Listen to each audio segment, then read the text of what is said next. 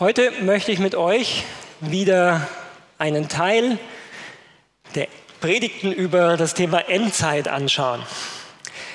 Letztes sind wir so das Buch Daniel durchgegangen in diesem Themenkomplex und wir haben gesehen, wie die wichtige Frage für Daniel wirklich war, wann, wann wird Gott das Leid beenden? Wann wird Gott all das Böse, all das Schwierige, all die Herausforderungen beenden.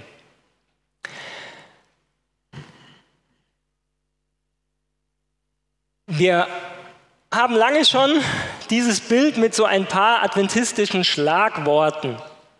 Und wer den Newsletter gelesen hat, hat gesehen, dass ich eine Umfrage gemacht habe, um ein bisschen zu sehen, welche Dinge sind denn interessanter von diesen Themen, welche nicht, weil es ist klar, über jedes einzelne Thema werde ich keine Predigt halten.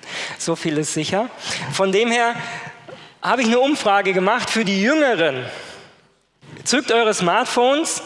Der QR-Code ist für euch. Ihr müsst nicht unbedingt jetzt ausfüllen, aber ihr könnt zumindest die Seite schon mal öffnen und könnt es zu Hause auffüllen. Gestern Abend habe ich noch mal geschaut und da haben 18 Leute bereits teilgenommen an der Umfrage.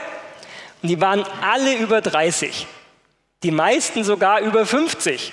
Noch kein Jugendlicher, von dem her dachte ich wahrscheinlich. E-Mails liest die jüngere Generation nicht mehr so, habe ich gehört.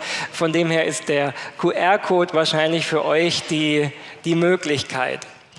Ähm, ich bin sehr gespannt, was rauskommt. Habe gestern schon ein, ein bisschen reingeschaut und was man schon merkt, dazu habe ich aber nicht unbedingt die Umfrage gebraucht, ist, dass es in der Gemeinde so zwei Gruppen gibt. Die eine Gruppe ist sehr interessiert an Endzeitthemen. Also der höchste Punkt, man hat am Anfang die Möglichkeit, so wie stark interessiert dich das Thema Endzeit und es geht von 1 bis 10 und gestern waren die meisten Einzelmeldungen auf 10. Also die meisten Leute, die einen Punkt gewählt haben, haben die zehn gewählt. Es waren von den 18, glaube ich, sieben Leute. Und die Mehrheit liegt so zwischen sieben und zehn. Also es gibt einen Teil so zwischen sieben und zehn, also stark interessiert, und dann gibt es einen Teil von vier und niedriger. War nicht so hoch wie die sieben Leute bei der zehn, aber es gibt also auch Leute, die sagen, boah, mit Endzeit kann ich wenig oder gar nichts anfangen. Das ist so. Es ist natürlich schon eine Hoffnung von mir, dass wir durch die Predigten äh, niemanden von der Zehn noch runterbringen und sagen, interessiert mich gar nicht. Es ist eher auch das Ziel, dass die, die bisher sagen, naja, ich kann damit nichts anfangen, vielleicht doch ein bisschen, ein bisschen ähm, Gefallen dran finden. Wir sehen ja, früher war ziemlich oft das Thema sehr angstbesetzt. Und manchmal war auch so der Punkt, naja, wir müssen sehen, wie stark, wie, wie nah wir dran sind, was alles Schlechtes kommt. Und die Angst davor, die hilft uns dann im Glauben ernst zu machen. Und wir haben aber gesehen mit dem, was wir uns von der Bibel angeschaut haben, dass das nicht die biblische Intention ist. Gott hat Daniel die Sachen nicht gegeben, damit Daniel den Leuten sagt, boah, es wird ganz schlimm, und wir werden es kaum überstehen und am besten ihr habt viel Angst davor, damit ihr ganz brav seid, sondern dass es anders war. Durch das Leid, das Daniel erlebt hat und die Frage war, Herr, wann, wann schenkst du Rettung? Wann hilfst du? Wann greifst du ein? Hat Gott ihm eben Dinge enthüllt, um zu zeigen, die Zeit dauert eine ganze Weile. Und das Wichtige, der Sieg über das Böse, aus Daniels Sicht war er noch in der Zukunft, nämlich mit Jesus, der am Kreuz gestorben ist. Und aus unserer Sicht heute ist es in der Vergangenheit. Das heißt, wenn wir uns mit dem Thema beschäftigen, können wir sehen, der Sieg ist schon geschehen. Es ist kein Thema, wovor wir Angst haben müssen, sondern wir dürfen wissen, egal was passiert, die Verheißung ist da, dass Gott uns tragen wird zu dieser Zeit. Und besondere Umstände sind auch immer besondere Gelegenheiten für Gott, dass wir Erfahrungen mit ihm machen. Und es ist wirklich ein Segen, oft mit älteren Geschwistern, die die Kriegszeit damals noch erlebt haben, ins Gespräch zu kommen, weil sie viel auch erzählt haben, wo sie Wunder erlebt haben, wo sie Gottes Eingreifen erlebt haben, wo sie gemerkt haben, wie sehr Gott da war. Und in unserem Alltag hier, wo wir Gott eigentlich wenig brauchen, weil wir die Sachen zu unserem täglichen Leben haben wir, wir entscheiden uns, müssen uns häufig nur dafür entscheiden, was machen wir in unserer Freizeit. Das ist manchmal so die größere Herausforderung. Natürlich auch Studium, Beruf, aber ansonsten sind wir selten in Lebensgefahr. Das heißt, wir brauchen gar nicht so stark natürlich Gottes Eingreifen. Und wir dürfen wissen, egal was passiert, Gott ist treu. Er ist unser Leuchtturm und er wird uns weiterführen. Heute möchte ich mit euch den Bibeltext anschauen, den der Horst uns schon am Anfang gelesen hat, um nachzufühlen, was für Jesus wichtig war. Was hat Jesus uns mitgegeben zu dem Thema? Die Endzeitrede, die Jesus in Matthäus 24 hält, die wir uns angeschaut haben, bevor der Daniel-Block kam, ist interessant, wie diese Zeichen der Zeit bei Jesus enden. Nämlich Matthäus 24 ab Vers 42 sagt ihr, darum wachet, denn ihr wisst nicht, an welchem Tag euer Herr kommt. Also wir studieren manchmal Matthäus 24 und die Zeichen der Zeit so als Adventisten, weil wir denken, dass wir dann genau wissen, wann es soweit sein wird. Und auch momentan gibt es ja ganz viele Adventisten, die glauben genau Bescheid zu wissen, dass es jetzt soweit ist. Und natürlich gibt es Dinge, die dafür sprechen. Es ist aber interessant, dass Jesus uns hier eben sagt, darum wache, denn ihr wisst nicht, darum studiert genau, was in der Prophetie drin ist, lest die Tageszeitung und dann könnt ihr genau wissen, wo wir stehen. Nein, sagt er nicht. Er sagt darum, wachet. Wachen ist das Ziel von Matthäus 24. Und heute wollen wir uns anschauen, was Jesus darüber sagt. Was bedeutet es denn zu wachen? Das sollt ihr aber wissen, wenn ein Hausherr wüsste, zu welcher Stunde in der Nacht der Dieb kommt, so würde er ja wachen und nicht in sein Haus einbrechen lassen. Darum seid auch ihr bereit, denn der Menschensohn kommt zu einer Stunde, da ihr es nicht meint. Wenn man das so liest, dann stolpert man unwillkürlich, weil in dem, was Jesus hier sagt, ein Logikfehler drin ist. Zumindest den meisten Männern müsste es auffallen. Merkt ihr das? Also er sagt, wenn ihr wüsstet, wann er kommt, dann würdet ihr wachen. Und dann sagt er aber, darum wacht, weil ihr es nicht wisst. Ist euch das aufgefallen? Ziemlich paradox. Also was will Jesus hier? Das Beispiel von dem Hausherrn, der wachen würde, wenn er wüsste, wann der Dieb kommt. Und dann sagt er aber, ihr wisst es nicht und darum wacht.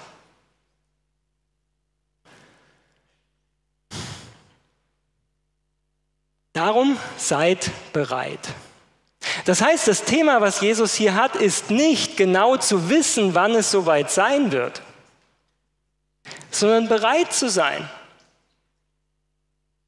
In seinem Alltag, an jedem Tag bereit zu sein. Denn wenn wir jetzt mit Jesus verbunden sind, dann werden wir auch mit Jesus verbunden sein, wenn es soweit ist. Und wir haben jetzt die Möglichkeit, unsere Freundschaft mit Jesus zu vertiefen. Es gab schon immer in der Zeit dieser Welt schwierige Erlebnisse. Es gab schon immer schwierige Zeiten. Schauen wir nur auf den Zweiten Weltkrieg, schauen wir jetzt in die Ukraine. Aber das war alles nicht die Zeit des Ende. Viele Adventisten sind gestorben und haben keine schwierige Zeit erlebt. Das heißt, der Fokus soll nicht auf dem liegen, was kommt, sondern der Fokus soll auf dem liegen, was jetzt ist. Welche Gelegenheit haben wir jetzt? Der Menschensohn kommt zu einer Stunde, wo ihr es nicht meint. Das ist der Fokus von Jesus unterm Strich.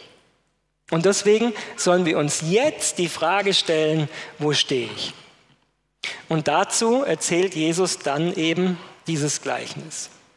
Wer ist nun der treue und kluge Knecht, den der Herr über sein Gesinde gesetzt hat, dass er ihnen zur rechten Zeit Speise gebe? Selig ist der Knecht, den sein Herr, wenn er kommt, das tun sieht. Wahrlich, ich sage euch, er wird ihn über alle seine Güter setzen. Wenn aber der böse Knecht in seinem Herzen sagt, mein Herr kommt noch lange nicht und fängt an, seine Mitknechte zu schlagen, isst und trinkt mit den Betrunkenen, dann wird der Herr dieses Knechtes kommen an einem Tage, an dem er es nicht erwartet, zu einer Stunde, die er nicht kennt und wird ihn in Stücke hauen lassen und ihm seinen Platz geben bei den Heuchlern. Da wird sein Heulen und Zähneklappern. Dieses Gleichnis schließt also den Teil über die Zeichen der Zeit ab. Und es werden noch drei andere Gleichnisse folgen. Wenn wir uns das anschauen, dann redet Jesus hier über einen guten Knecht und einen bösen Knecht. Und der erste wichtige Punkt ist, der Knecht ist ein Verwalter. Der gute Knecht ist ein treuer Verwalter. Das heißt, was Jesus uns mitgibt, ist, dass wir seine Verwalter sind. Was ist ein Verwalter?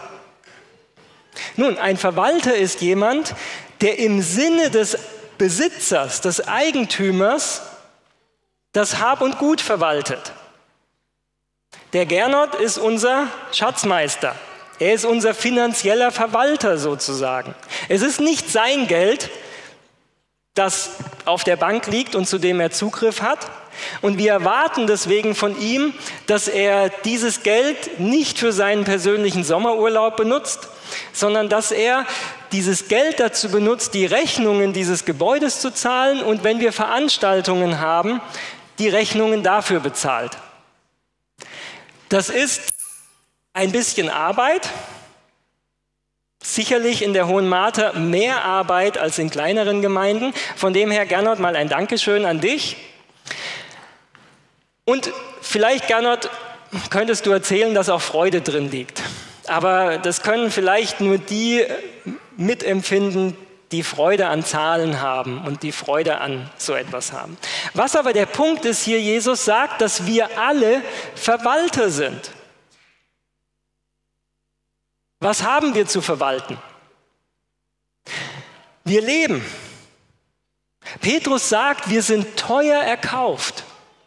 Nicht mit Silber oder Gold, nicht mit billigen Münzen, sondern wir sind erkauft mit dem teuren Blut unseres Erlösers, Jesus Christus.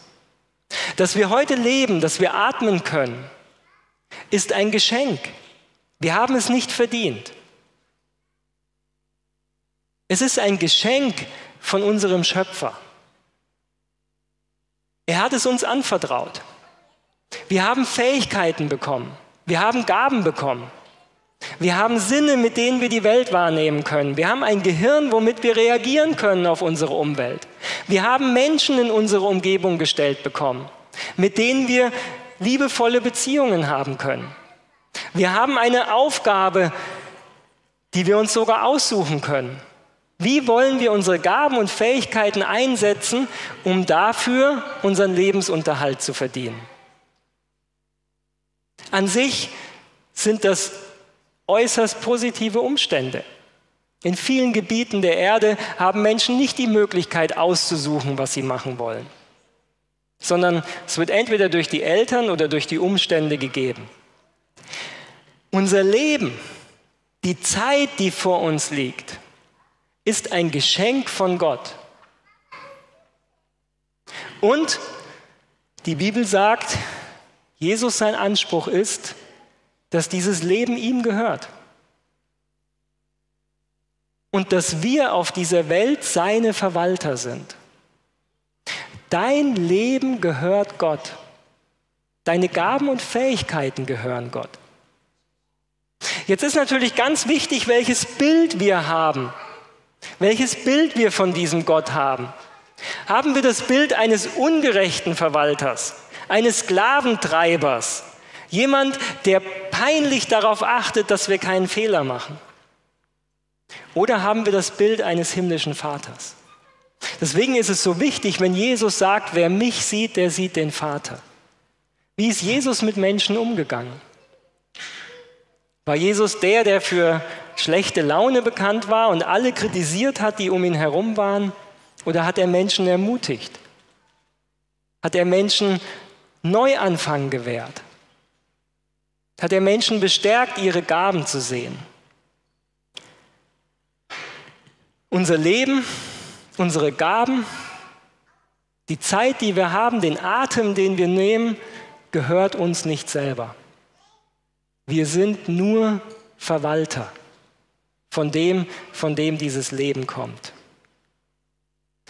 Im ersten Korintherbrief schreibt Paulus, oder wisst ihr nicht, dass euer Leib ein Tempel des Heiligen Geistes ist, der in euch ist und den ihr von Gott habt, und dass ihr nicht euch selbst gehört? Ihr seid teuer erkauft, darum preist Gott mit eurem Leibe. Die Botschaft der Bibel ist, dass Gott nicht nur an unserem Denken interessiert ist, nicht nur an einem Tag in der Woche, nicht nur an 10% unseres Einkommens, sondern dass unser ganzes Leben ihm gehört. Und das kann auch ein unwahrscheinlich befreiender Gedanke sein. Überlegt euch mal die Dinge, die euch gehören und die euch wertvoll sind. Wie gut kümmert ihr euch drum? Für die Männer ist es vielleicht ein bisschen einfacher, ähm, ein Beispiel zu finden. Autos funktionieren meistens. Wer hat ein Auto, das ihm wertvoll ist? Traut sich jemand? Eine Frau, sehr gut. Sibylle. Genau, was uns, wie kümmert ihr euch um das, was euch wertvoll ist? Wenn es euch wirklich wertvoll ist, hat es einen besonderen Platz in eurem Herzen? Denkt ihr darüber nach, wie ihr es erhalten könnt? Das ist der Blick, mit dem Gott auf euer Leben schaut. Nicht mit dem richtenden und kritisierenden, sondern mit dem, du bist wertvoll in meinen Augen. Ich will mich um dich kümmern, ich will, dass es dir gut geht. Ich will deine Gaben und Fähigkeiten, die sind mir wertvoll, ich kenne dich. Ich habe Interesse an dir. Zu jedem Einzelnen von uns heute Morgen sagt Gott, ich habe Interesse an deinem Leben. Ich habe dich teuer erkauft. Du gehörst zu mir. Du bist mein Eigentum. Ich lasse nicht zu, dass du einfach zugrunde gehst, sondern ich habe für dich einen hohen Preis bezahlt. Die Botschaft der Bibel ist auch, dass diese Welt nicht einfach nur ein immer weiter und weitergehender Kreis ist, dass nicht immer das Gleiche passiert, dass nicht Millionen von Jahren immer das Gleiche passiert, sondern dass diese Welt einen Anfang hat und auch ein Ziel. Diese Welt läuft auf ein Ziel zu. Wir haben es am Anfang der Predigtreihe angeschaut mit dem Bild der Ernte. Die Ernte auf dieser Welt wird reif. Das Gute soll reifen. Das Böse wird auch reifen. Aber Gottes Ziel ist es, dass das Gute ausreift. Das heißt nicht, dass wir alles so machen, wie es schon immer war und warten darauf, dass Jesus wiederkommt, sondern Jesus hat mit uns, mit seiner Gemeinde ein Ziel. Wir sollen uns weiterentwickeln. Wir sollen zunehmen in unserer Erkenntnis. Wir sollen zunehmen in unseren Fähigkeiten, das Gute zu tun. Wir sollen zunehmen in unserer Art, wie wir die Welt um uns herum bereichern. Jeder einzelne von uns ist unglaublich wertvoll, weil er das Potenzial hat, in dieser Welt eine große Veränderung zum Guten zu bewirken. Und egal, was du über dich selber denkst oder was dir deine Umwelt über dich gesagt hat, du bist in Gottes Augen unwahrscheinlich wertvoll weil Gott in dich das Potenzial hineingesteckt hat, deine Umwelt positiv zu verändern. Du kannst in dieser Welt einen Unterschied machen für die Ewigkeit. Du kannst Menschen helfen, diesen Wert als Geschöpfe Gottes zu sehen. Du kannst Menschen helfen, an Gottes Liebe glauben zu können, weil du ihnen Liebe zeigst. Du bist nicht Opfer in dieser Welt. Sondern du hast Gaben und Fähigkeiten von Gott bekommen. So eingeschränkt, wie sie sein mögen, können wir für Gott einen Unterschied machen. Und Gott hat ein Ziel mit dieser Welt. Er möchte, dass das Gute ausreift. Er möchte, dass wir als Gemeinde reifen und Fortschritte machen. Und er sagt, wer sich wirklich als Verwalter Gottes versteht, der gibt seinen Mitknechten, seinen Mitmenschen Speise zur rechten Zeit. Wir als Adventisten haben einen besonderen Ausdruck für diese Speise zur rechten Zeit. Und das ist der Ausdruck Present Truth, gegenwärtige Wahrheit, oft übersetzt. Und dahinter steckt dieses Bild, dass in verschiedenen Zeiten der Weltgeschichte verschiedene Dinge wichtig waren. Unterschiedliche Dinge. Bei Kain und Abel war die wichtige Botschaft, wir können vor Gott nicht mit unserer Leistung punkten, mit den Früchten des eigenen Ertrages auf dem Feld, sondern wir brauchen die Vergebung eines Erlösers, das Blut, das beim Opfer durch ein Tier symbolisiert wurde. Bei Noah war die gegenwärtige Wahrheit, dass eine Flut kommen wird und Gott die Welt retten will. Und der Aufruf, in die Arche zu gehen. Denn in der Arche ist man sicher. Bei Mose war der Aufruf, Ägypten zu verlassen und ins Land Kanaan einzuziehen. Nicht in Ägypten zu bleiben, sondern mit dem Volk Gottes, mit dem Heiligtum, mit Gottes Gegenwart ins verheißene Land zu gehen. Als Jesus kam, war die gegenwärtige Wahrheit nicht in den alten jüdischen Formen zu bleiben, sondern den Messias anzunehmen und ihm nachzufolgen. Es gab zu jeder Zeit wichtige Wahrheiten, die einen Unterschied gemacht haben. Und Jesus sagt, sein Verwalter gibt gute Botschaft zur richtigen Zeit. Er gibt seinen Mitmenschen das, was sie brauchen. Und wir sind überzeugt davon, dass auch wir als Adventgemeinde eine Botschaft von Gott bekommen haben. Wir studieren sie gerade im Bibelgespräch mit allen Herausforderungen. Aber die Botschaft ist, betet an den, der gemacht hat Erde, Meer und die Wasserquellen. In einer Zeit, wo immer mehr Leute vielleicht daran glauben, dass es nicht einen Schöpfer gibt, sondern dass dieses Leben zwar vielleicht durch göttliches Eingreifen, aber doch über Jahrmillionen entstanden ist, dass diese Welt kein festes Ziel hat, dass wir selber dafür sorgen müssen, dass dieses Leben auf diesem Planeten lebenswert bleibt, ist es der Aufruf, dass Menschen anerkennen, und dass Menschen verstehen, dass es einen Schöpfer gibt. Dass dieser Schöpfer immer noch Anteil nimmt an dem, was hier geschieht. Und dass das Leben auf einen Höhepunkt zuläuft, nämlich auf die Wiederkunft Jesu.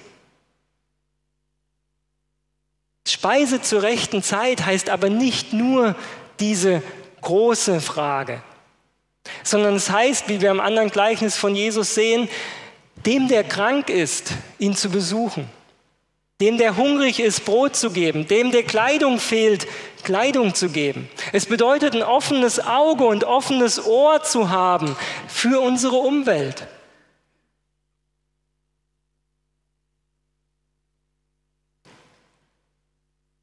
Wenn wir unser Leben als Verwalter verstehen, wenn wir die Umwelt, in der wir leben, als Möglichkeiten sehen, Gottes Ehre zu vergrößern, indem wir das, was er uns geschenkt hat, und sei es wenig, wie die zwei fünf Brote und zwei Fische des Jungen, wenn wir sie ihm weihen, wenn wir sie für ihn einsetzen, dann kann Gott Großes daraus tun.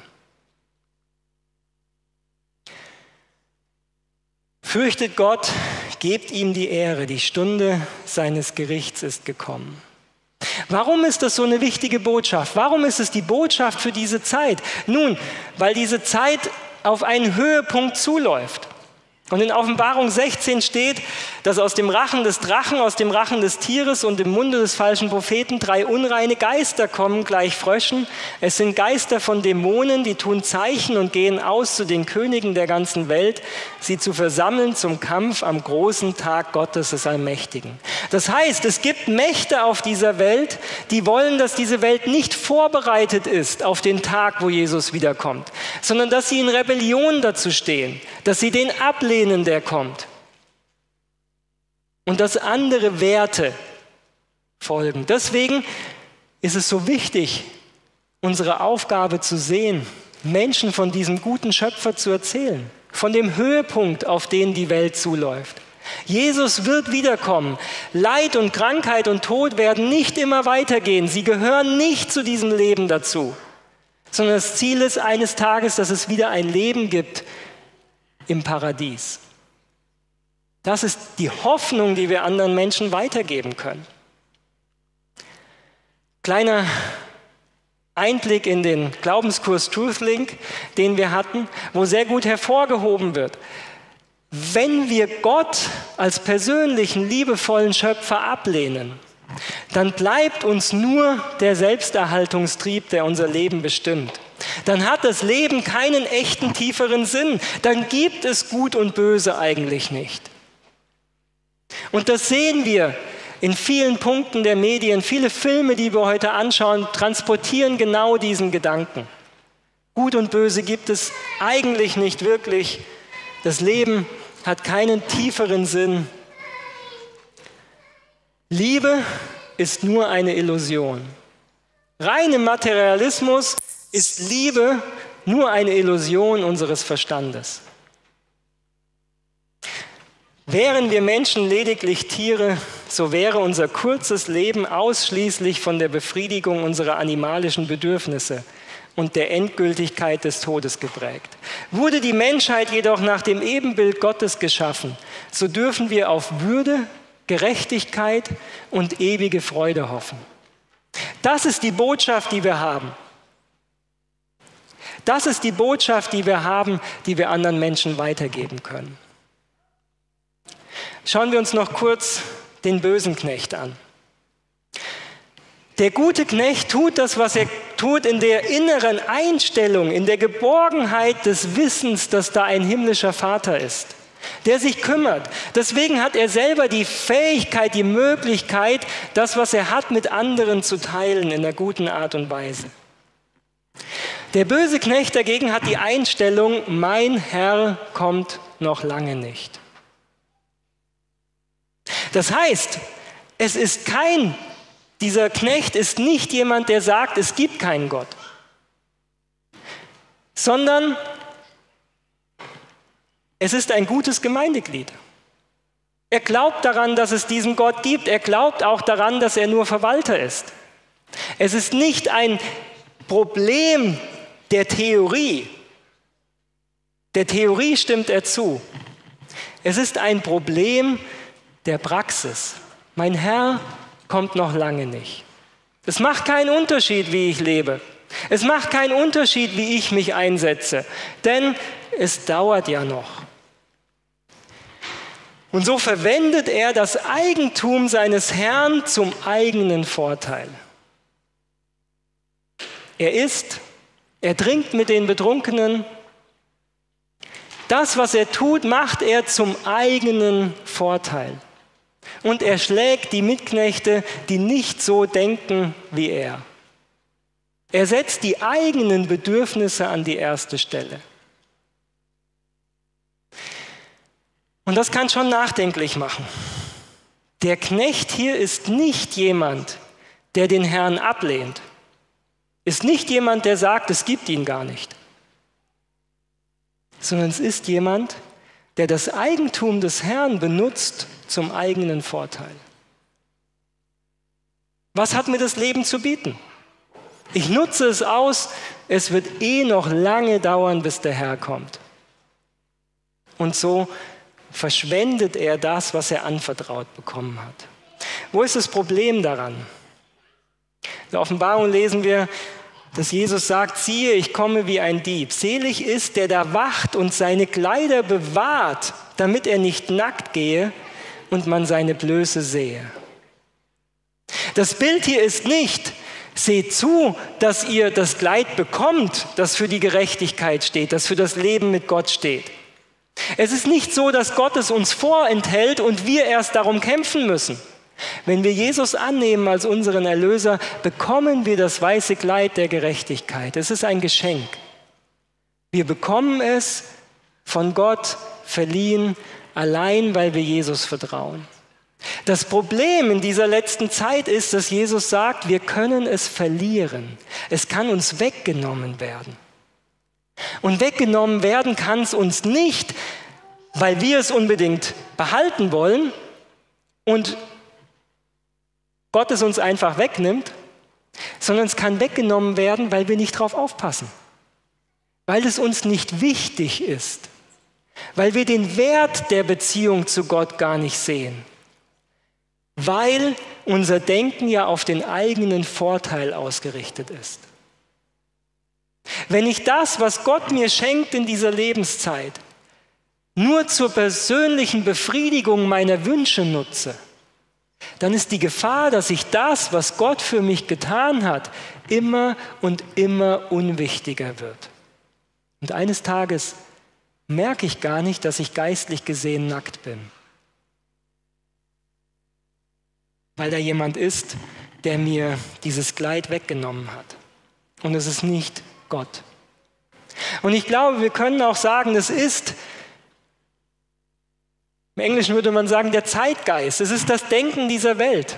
Denn das Denken dieser Welt ist darauf ausgerichtet, was bringt es mir?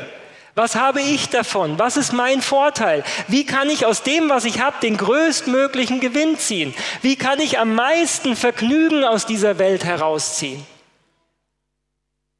Und dieses Denken ist nicht etwas, das nur Menschen betrifft, die Gott nicht kennen, sondern Jesus sagt, auch seine Knechte können in diesem Denken drin sein. Was hat mir das Leben zu bieten?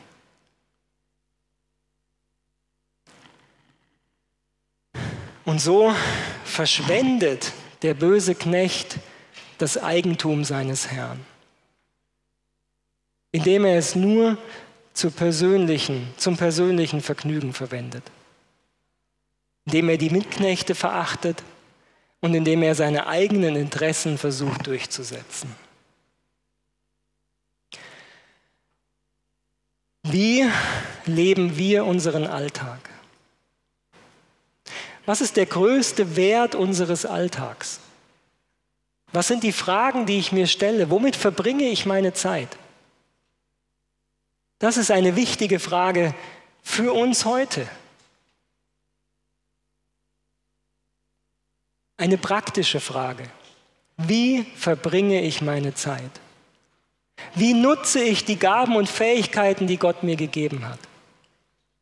Geht es mir um mein persönliches Vorankommen, um mein persönliches Vergnügen? Oder ist mein Wunsch, den zu verherrlichen, der mir all das gegeben hat? Offenbarung 3, Vers 18 haben wir den Ratschlag, den Gott gibt. Ich rate dir, dass du Gold von mir kaufst, das im Feuer geläutert ist, damit du reich werdest. Und weiße Kleider, damit du sie anziehst und die Schande deiner Blöße nicht offenbar werde. Und Augensalbe, deine Augen zu salben, dass du sehen mögest. Vieles in dieser Welt sieht wertvoll aus. Es sieht so aus, als könnte es unserem Leben Freude geben aber es ist eine billige Münze, die nicht viel wert ist. Und manches in diesem Leben ist so selbstverständlich. Die Bibel liegt bei uns im Regal. Manches sieht so wertlos aus und dabei hat es ewigen Wert. Was wir brauchen, sagt Gott, ist, dass wir Gott darum bitten, unsere Augen zu schärfen, dass wir unser Leben wirklich sehen, wie es ist dass wir merken, dass wir das weiße Kleid brauchen. Dass wir merken, wie sehr wir von Gott abhängig sind. Dass wir sehen, wie viel unnütze Dinge unseren Tagesablauf füllen. Wie oft wir Dinge tun, die uns vielleicht Spaß bereiten. aber die auf lange Frist keinen Sinn machen, die auf lange Frist vergänglich sind. Augensalbe, dass wir sehen können, was wirklich Wert hat, dass wir uns damit beschäftigen, was wirklich gut ist. Jesus sagt, siehe, ich stehe vor der Tür und klopfe an. Wenn jemand meine Stimme hören wird und die Tür auftun, zu dem werde ich hineingehen und das Mahl mit ihm halten und er mit mir. Jesus steht heute an der Tür unseres Herzens. Er möchte heute, dass wir Zeit mit ihm verbringen. Er möchte heute unser Leben füllen. Er ist das Wertvollste, was wir haben können. Es gibt nichts anderes auf dieser Welt, was wertvoller ist als er. Mögen wir gute Verwalter sein, die ihren Herrn lieben und die die Gaben und Fähigkeiten, all das, was diese Welt uns heute zu bieten hat, die es nutzen in seinem Sinne, um andere Menschen zu ermutigen, um anderen Menschen zu helfen, ihn zu sehen, um einen Unterschied in dieser Welt zu machen. Ein Unterschied für Gott und sein Reich. Amen. Jesus, danke dafür, dass du damals über diese Zeit geredet hast. Danke, dass du ganz bewusst auch mit den Jüngern geredet hast über die letzte Zeit vor deiner Wiederkunft. Herr, danke, dass wir sehen können, diese Welt hat ein Ziel. Du willst wiederkommen. Du willst Leid und Krankheit und Tod beenden. Und du möchtest, dass viele Menschen von dir erfahren haben, dass sie deine Liebe kennen, nicht nur in der Theorie, sondern dass sie sie erlebt haben. Du hast damals deine Jünger ausgesandt. Du hast die Gemeinde gegründet. Und du hast uns als Gemeinde eingesetzt, dass wir deine Verwalter auf dieser Erde sind. Du hast uns verheißen, dass du durch deinen Heiligen Geist bei uns sein möchtest. Jeden Tag bis an der Weltende. Du hast uns verheißen, dass wir uns keine Sorgen zu machen brauchen, weil du da bist, weil jeder Tag für das Seine sorgen wird. Du wirst uns jeden Tag das geben, was wir brauchen. Herr, wir leben in einer Welt, wo wir so viel Möglichkeiten haben, so viel Angebote, so vieles, was schillert und glitzert, so vieles, was schön und ansprechend aussieht, so vieles, das uns verspricht, uns zu erfüllen und uns Freude zu schenken. Bitte hilf uns, dass wir in unser Leben nicht das ansammeln, was schön aussieht, aber was keinen ewigen bleibenden Wert hat. Du hast uns Gaben und Fähigkeiten gegeben. Du gibst uns Lebenszeit. Und du gibst uns die Möglichkeit, wirklich etwas zu verändern in diesem Leben. Und du weißt, wie viele Stimmen wir schon gehört haben, die sagen, du bist nutzlos. Keiner kümmert sich um dich. Ist doch egal, ob du dich hier einsetzt oder nicht. Herr, und wir glauben, dass das Wichtigste für unser Leben ist, dass wir für uns selber sorgen. Dabei bist du es doch, der für uns sorgen möchte. Und er sagt, nimm das, was ich dir schenke und gehe hin, teile es mit anderen Menschen. Zeige ihnen, wie gut ich bin. Zeige ihnen, wer ich bin. Gib das, was ich dir gegeben habe, zum Segen für andere weiter. Und Herr, Darum bitten wir dich, hilf uns. Schenke uns Augensalbe, dass wir wirklich erkennen, was in diesem Leben wertvoll ist. Hilf, dass wir unser Leben nicht mit wertlosen Dingen zumüllen, sondern Herr, dass wir offen sind für dich, für das, was du uns geben möchtest. Hilf, dass wir das weiße Kleid deiner Gerechtigkeit, Herr Jesus, das, was du für uns getan hast, dass wir es annehmen, auch wenn es ein Geschenk ist. Wir müssen nichts dafür tun. Aber Herr, du bittest uns, es anzuziehen, es nicht nur achtlos liegen zu lassen, sondern uns mit deiner Gerechtigkeit zu bekleiden. Du willst uns echtes Gold geben, das, was Wert hat, das, was die Zeit überdauert. Und wir bitten dich darum, gib uns den Blick, dass wir dieses Gold erkennen können, dass wir es als Schatz annehmen dass wir es schätzen, weil es uns mit dir verbindet. Hilf uns in der kommenden Woche, dass wir gute Verwalter sind der Gaben und Fähigkeiten, die du uns gibst. Egal wie groß unsere Möglichkeiten sind, hilf, dass wir sie treu einsetzen. Und Herr Jesus, vermehre du es zu deiner Ehre.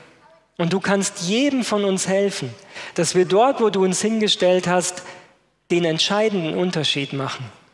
Für dich, für dein Reich, für den wahren König. Amen.